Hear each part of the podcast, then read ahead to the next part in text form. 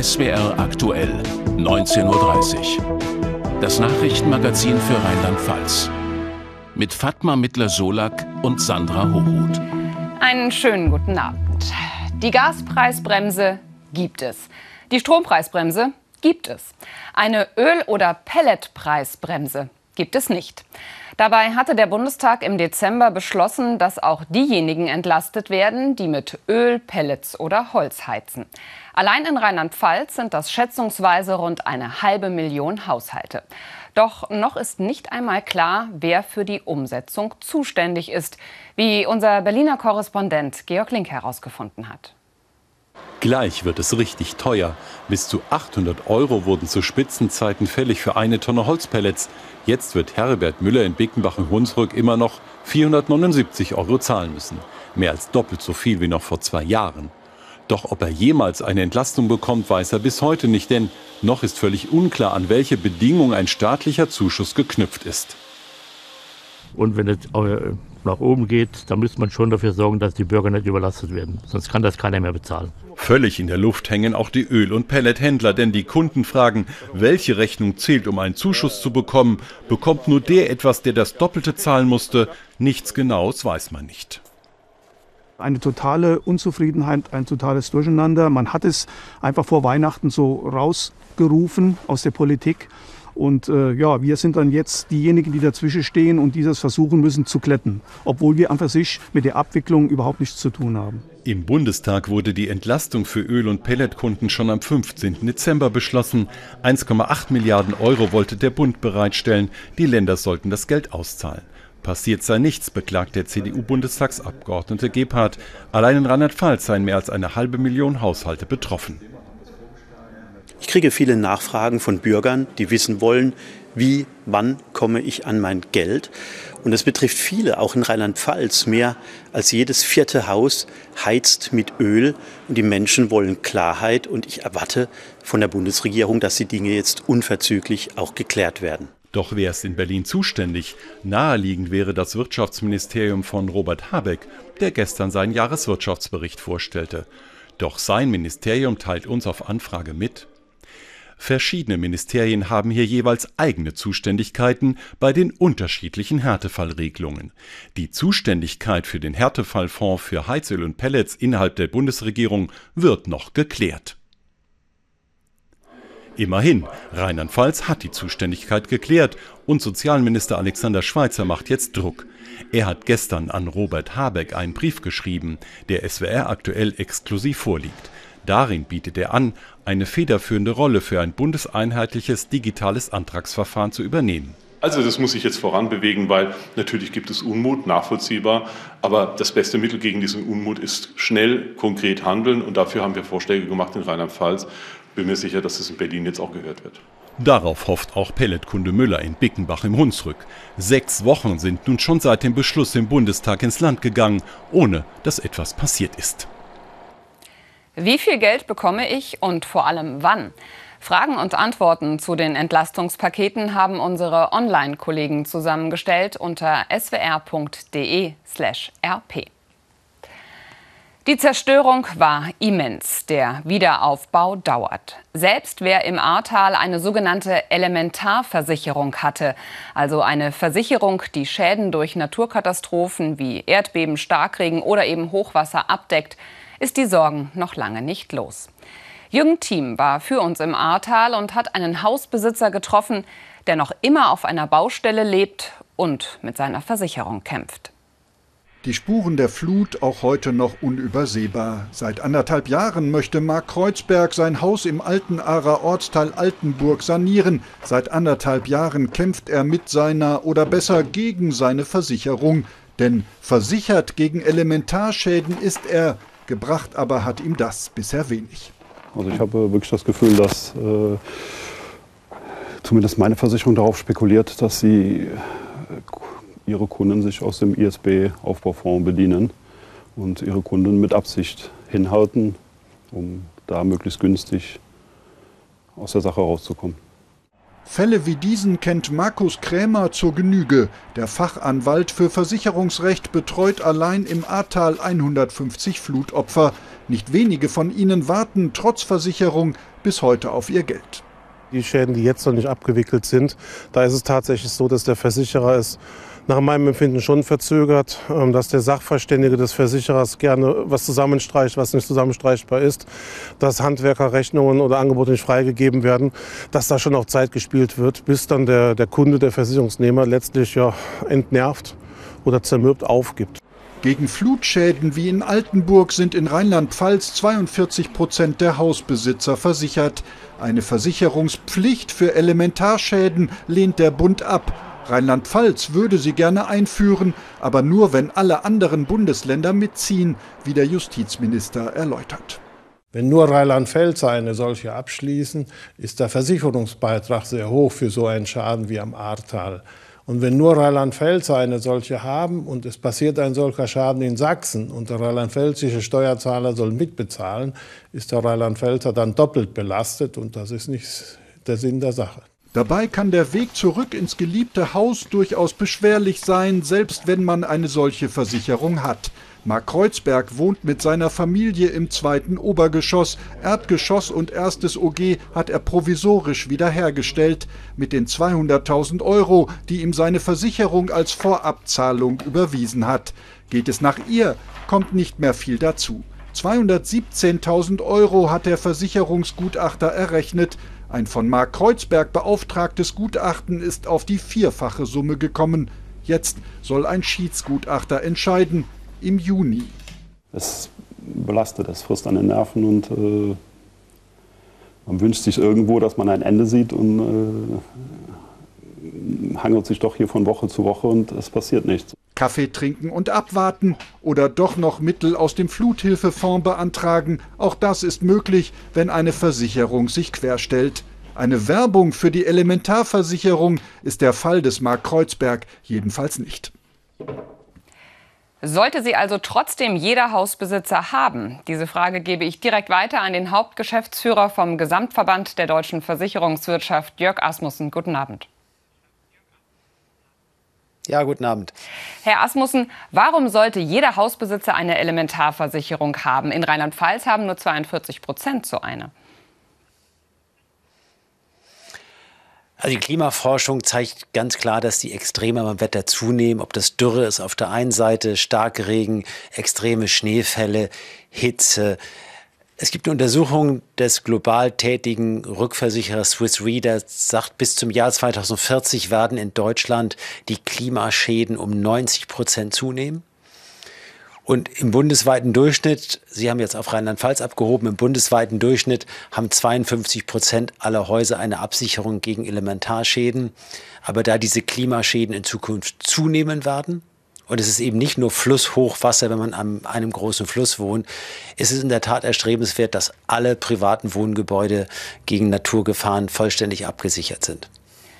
Nun, unser Beispiel aus dem Film ist kein Einzelfall. Viele sprechen von einer Hinhaltetaktik der Versicherungen und erheben den Vorwurf, dass die Versicherungen darauf spekulieren, dass die Betroffenen Geld aus dem staatlichen Flutfonds bekommen.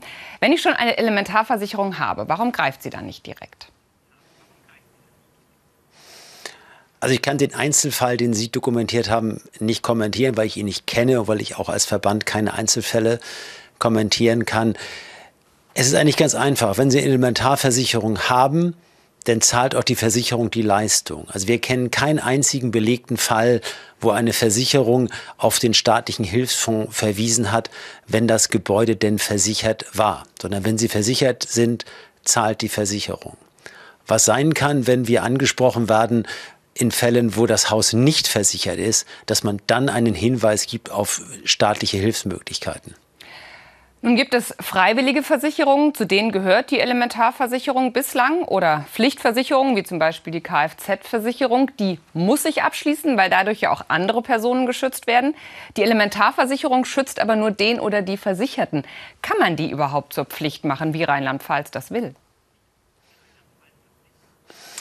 Also es gibt ein Gutachten der Justizminister und Justizministerinnen der Länder und des Bundes, die zeigen, eine Pflichtversicherung ist nur in sehr engen verfassungsrechtlichen Grenzen möglich.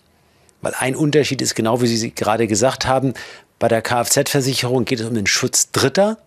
Hier geht es um den Schutz des, des eigenen Hauses. Insofern ist eine Verpflichtung nur in sehr viel engeren Grenzen möglich. Da wir, wie vorhin schon ausgeführt, gesagt haben, es ist am besten, wenn alle Häuser komplett gegen Elementargefahren versichert sind, haben wir eben auch ein Gesamtkonzept vorgelegt, das keine Pflichtversicherung beinhaltet, aber ein Gesamtkonzept ist aus Prävention, Klimafolgenanpassung und einer freiwilligen Versicherung.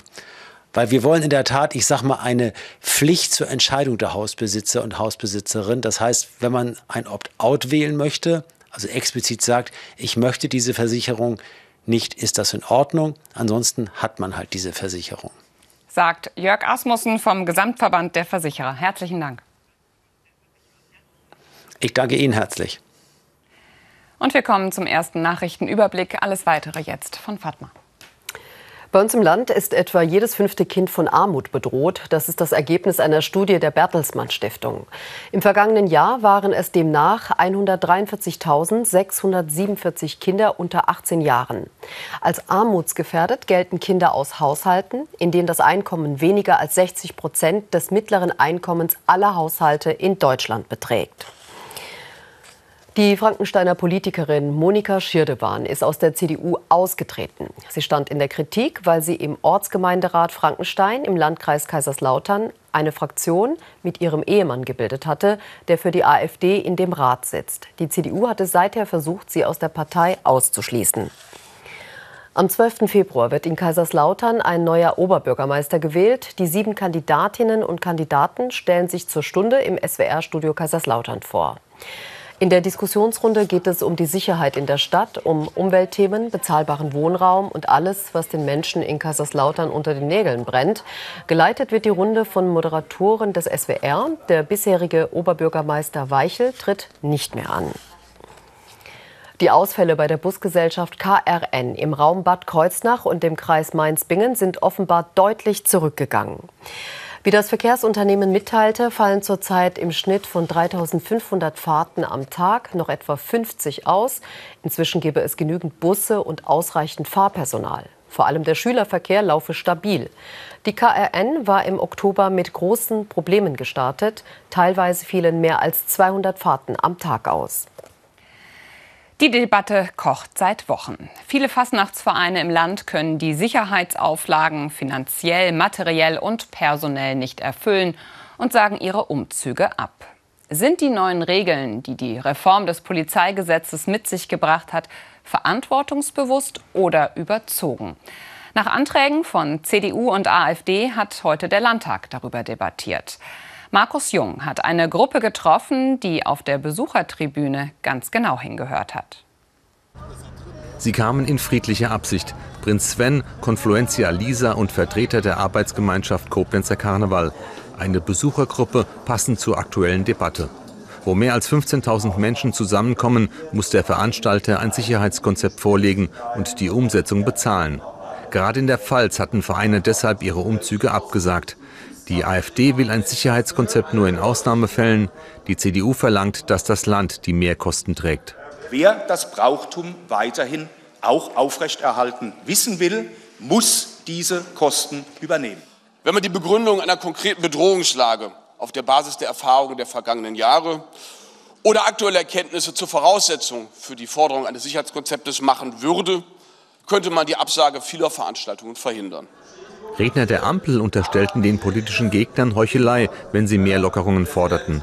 Vielmehr folgten die wohl dem Zeitgeist einer Art Vollkasko-Mentalität.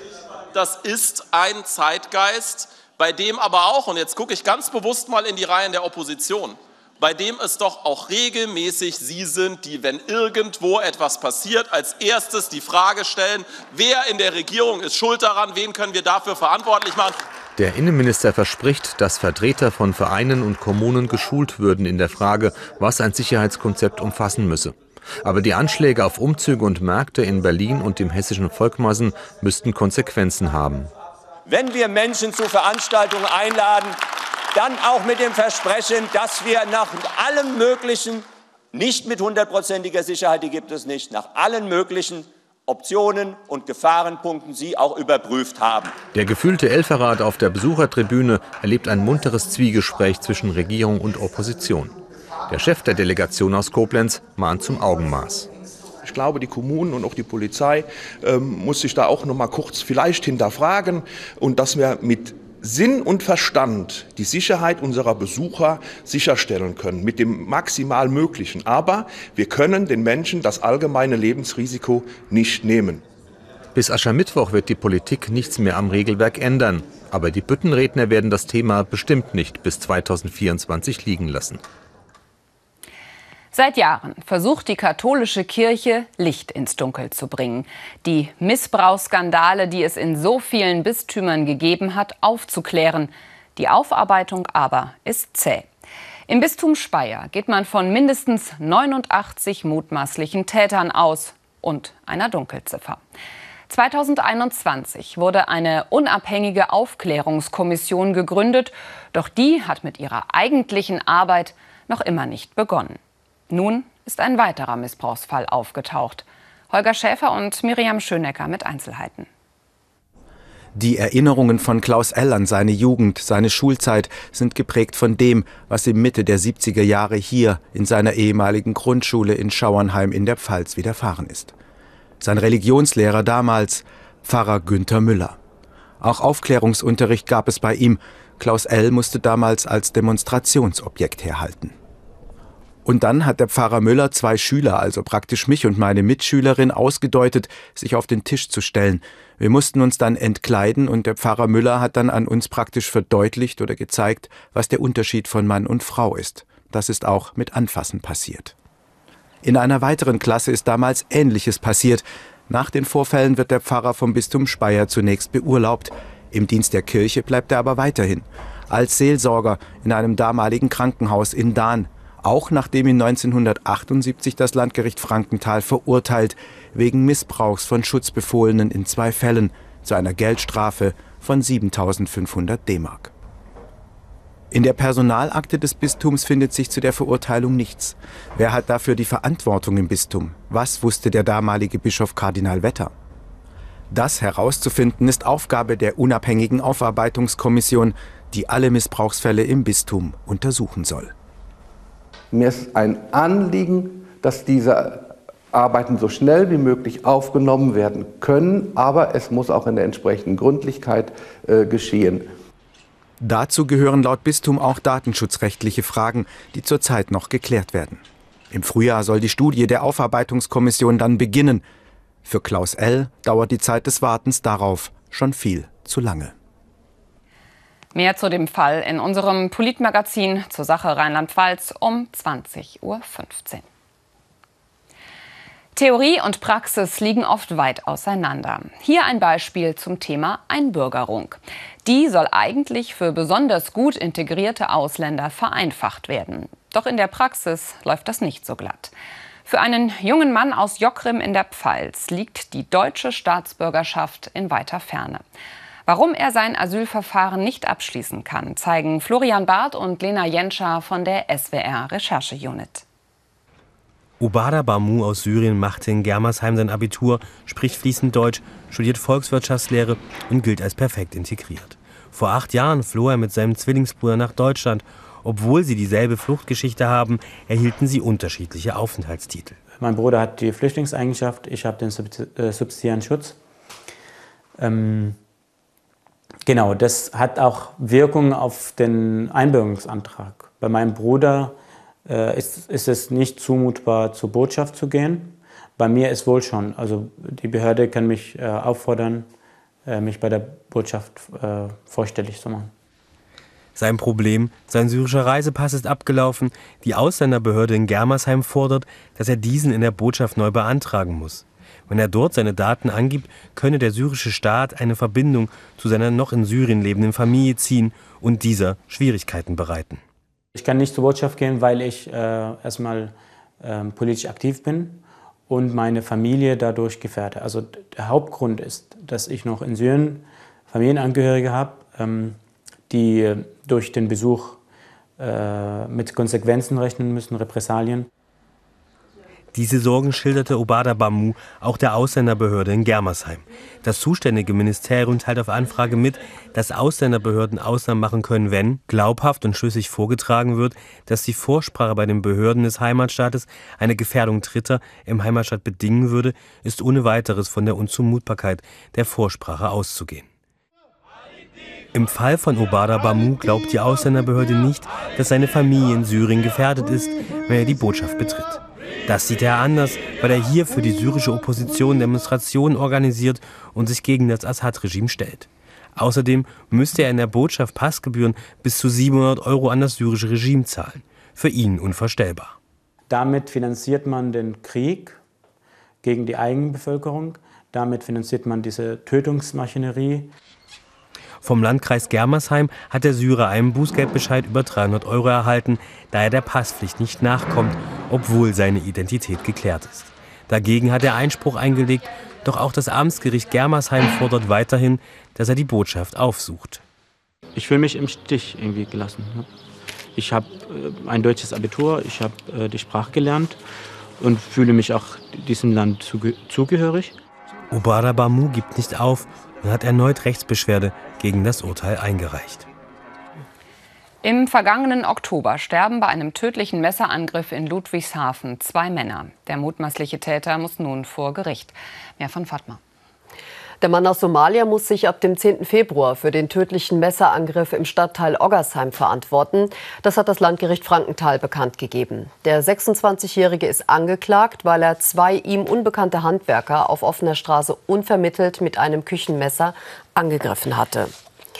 Ein Drängler hat am Morgen laut Polizei eine Massenkarambolage auf der A61 bei Sinzig ausgelöst. 13 Fahrzeuge fuhren ineinander, sechs Menschen wurden verletzt. Nach Ermittlungen der Polizei hatte ein LKW andere Lastwagen überholt. Dem Fahrer eines Wagens ging das offenbar nicht schnell genug. Als der LKW auf die rechte Spur einlenkte, setzte sich der Wagen vor ihn und bremste ihn aus. Durch das Bremsmanöver kam es zu einer Kettenreaktion. Es gab einen kilometerlangen Stau. Zu einem schweren Unfall kam es auch auf der B41 im Stadtgebiet von Ida Oberstein in der vergangenen Nacht. Die Insassen des Wagens flüchteten von der Unfallstelle. Der Fahrer des Wagens war vermutlich mit überhöhter Geschwindigkeit unterwegs. Laut Polizei hatte er die Kontrolle über das Fahrzeug verloren, drehte sich mehrfach und wurde auf die andere Straßenseite geschleudert. Von den Insassen fehlt bislang jede Spur. Die Polizei ermittelt, die B41 musste eine Stunde lang gesperrt werden. Ein Mitglied der Freiwilligen Feuerwehr Rheinsfeld soll im Hochwald zehn Brände selbst gelegt haben.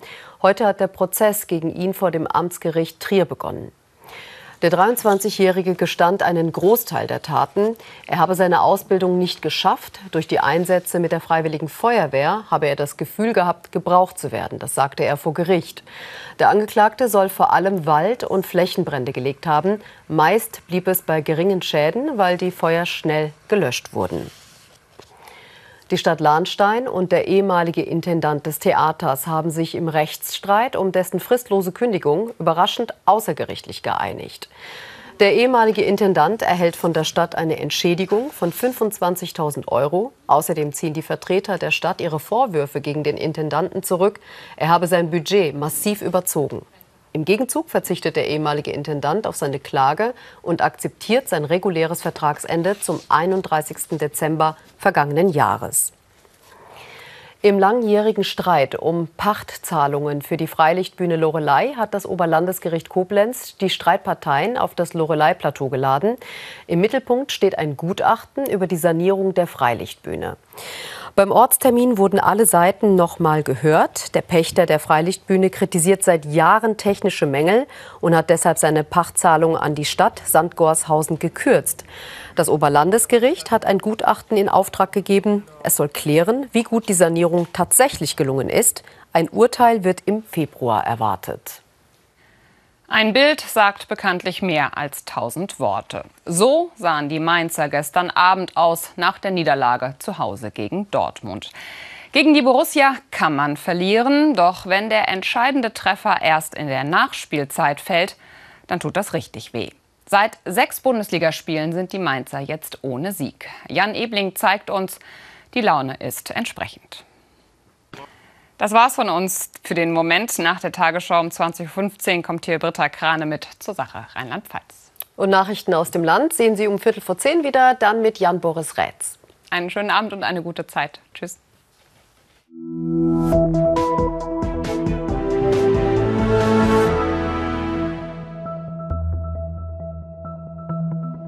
Guten Abend und herzlich willkommen zum Wetter für Rheinland-Pfalz. Viele hochnebelartige Wolken hingen heute über uns und es gab in Deutschland insgesamt nur wenig Sonne. Sie sehen hier diese Hochnebeldecke, darüber schoben sich noch mal Wolken einer Front und von der Nordsee her lockerte es dann auf. Die Luft kam auch über die Nordsee, wurde dort etwas aufgewärmt, dementsprechend heute Horomasil 10 Grad, Worms dagegen minus 1 Grad. Mit dichten Wolken geht es auch in der Nacht weiter. Die Front bringt uns so ein paar Flocken, vielleicht auch leichten Schneeregen in den tieferen Lagen. Es bleibt stark bewölkt und die Temperaturen liegen in den frühen Morgenstunden bei Werten zwischen minus 2 und plus 1 Grad. Morgen Vormittag erneut kompakte Wolken und immer mal wieder ein paar Flocken, etwas Schneegriesel beziehungsweise auch leichter Regen. Im Laufe des Nachmittags lässt das dann mehr und mehr nach und vor allem in der Eifel kann es noch gelegentlich nass sein. Die Temperaturen steigen dazu auf Werte von meist 1 bis 4 Grad in den höheren Lagen der Eifel 0 Grad. Das alles bei einem meist schwachen Wind und der kommt aus aus nördlichen bis nordöstlichen Richtungen. Die nächsten Tage kommen wir erstmal wieder unter Hochdruckeinfluss, was bedeutet Samstag und auch Sonntag Hochnebel, Nebelfelder im Laufe des Tages, aber auch die Chance auf etwas Sonnenschein und es ist trocken. Temperaturen dann meist zwei bis vier Grad am Samstag und zwei bis vier Grad auch am Sonntag nach leichtem Frost. Montag kommt dann im Laufe des Tages ein neues Frontensystem mit dichten Wolken, das in den Hochlagen etwas Schnee, sonst Regen bringen wird.